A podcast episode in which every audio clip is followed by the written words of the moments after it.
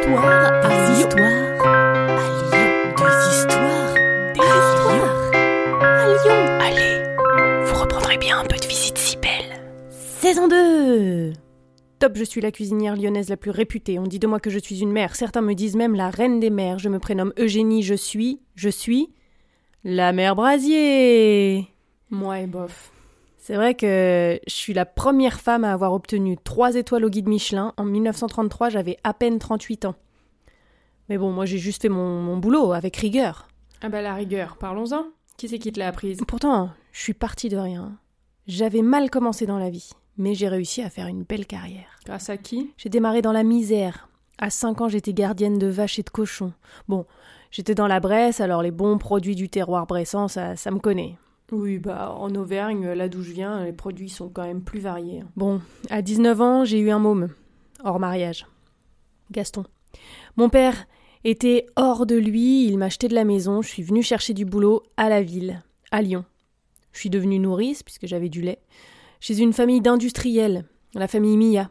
Ils étaient dans les pâtes alimentaires. Bon, ok, ça me donnait pas une prédestinée incroyable en termes de gastronomie. Mais, euh, bah, quand même, hein, euh, mon gratin de macaroni, vous croyez que ça vient d'où? C'est vrai ça Une seule recette à toi Sur toute une carte Elles viennent d'où les autres? Puis j'ai été bonne à tout faire dans la famille une fois que j'avais plus de lait. J'ai fait des remplacements, parfois j'ai été en cuisine, je suis devenue la cuisinière officielle de la famille, et puis ben j'ai dû quitter la maison euh, parce que parce que c'était la crise qui disait. Ils avaient plus de quoi me payer, puis la cuisinière c'est celle qui coûte le plus cher, alors hop, je suis partie. Ah, elle va parler de moi cette fois, elle va me citer. Bon, quand même, Madame Mia m'a aidé hein, à trouver des employeurs. Je suis allée faire la plonge par-ci par-là. euh, J'ai parfois aidé en cuisine. Enfin, bon, C'est tout. Et ton apprentissage chez moi, ma petite? T'en parles pas? Aucune reconnaissance, hein Aucune. Et j'avais bien envie d'ouvrir mon propre restaurant. Mais bon, toute seule, en tant que femme, c'était pas pensable. Alors euh, j'ai rencontré euh, Pierre.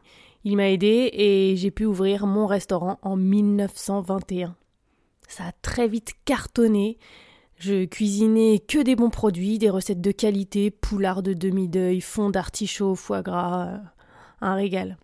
Mais c'est mes recettes, ça Et elle m'a tout pompé, celle-là.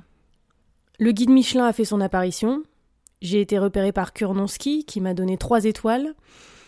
Le maire, Édouard Herriot, il venait tout le temps chez moi. Quand il avait pas le temps de venir, il demandait à ce que j'envoie quelqu'un pour le livrer. Vas-y que je me fais mousser. Et puis j'ai acheté un petit cabanon au col de la Luère pour me reposer les week-ends. Mais en fait, très rapidement, euh, bah, c'est devenu un deuxième restaurant. Euh, Je l'ai ouvert d'abord que les week-ends quand il faisait beau, et puis petit à petit, je l'ai ouvert de plus en plus. Voilà, j'ai j'ai eu euh, pas mal de succès, je dois dire. Beaucoup de monde.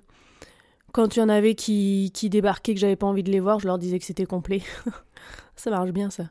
Je te parie qu'elle va parler de manière nonchalante de Paul Bocuse maintenant. J'ai eu un petit gars aussi, euh, Paul Bocuse.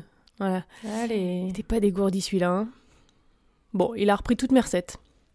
Heureusement, il y a ma petite fille, Jacotte, qui continue encore aujourd'hui à, à raconter mon histoire. Si Paul Bocuse te doit tout, ma petite cocotte, alors c'est à moi qu'il doit tout. Moi, la mère Fillou. Vous reprendrez bien un peu de visite si belle.